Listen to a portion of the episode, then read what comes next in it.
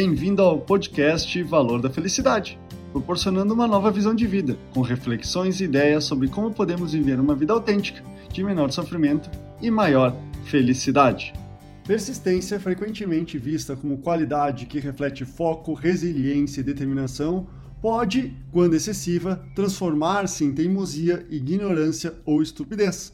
Muitos se deparam com dilemas até que ponto devo perseverar ou suportar.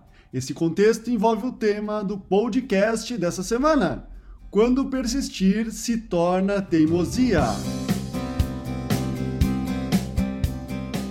Embora essa resposta a essa pergunta não seja de simples determinação, algumas pistas podem nos auxiliar a identificar onde está nosso limite. Por exemplo, perda de paixão e propósito. Quando você percebe que a paixão e o propósito que, se, que o impulsionava inicialmente desaparecem, o que você está fazendo se torna uma carga pesada sem significado e um forte indício de que pode ser hora de repensar sua persistência. Quando a motivação intrínseca desaparece e você se encontra simplesmente seguindo adiante sem alegria, sem senso de direção e um sinal claro de que uma mudança pode ser necessária. Outro ponto está em sinais físicos e psicológicos. O corpo é um dos primeiros a sinalizar quando algo não está bem. Doença, exaustão, dor e paralisia são indícios de que ultrapassamos nossos limites. Pressão psicológica.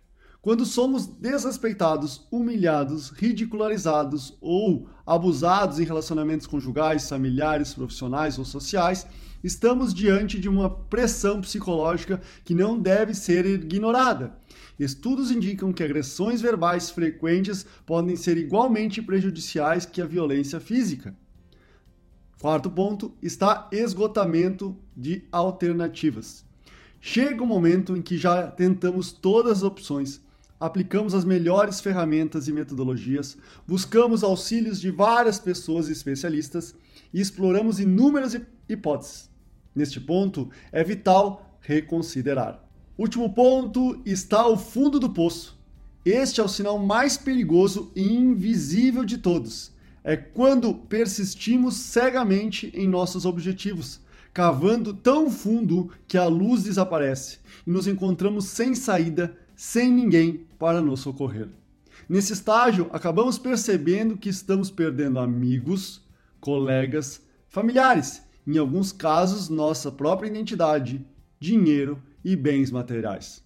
Portanto, nem sempre persistir é a escolha mais inteligente. Em alguns casos, é importante desistir, dar um passo para trás para dar dois à frente procurar um novo emprego, encontrar um novo amor, mudar de localização ou até mesmo retornar à casa dos pais para recomeçar são passos corajosos. Lembre-se, nada da vida é eterno. Mesmo nas situações mais dolorosas, elas também passarão. Pode ser seguidas por desafios, mas com o tempo, momentos melhores certamente surgirão no horizonte. Esse é o podcast Valor da Felicidade. Achando útil esse material para o amigo, colega ou familiar, compartilhem nas redes sociais para que mais pessoas conheçam esse trabalho da Valor da Felicidade. Agradeço a sua audiência e até o próximo!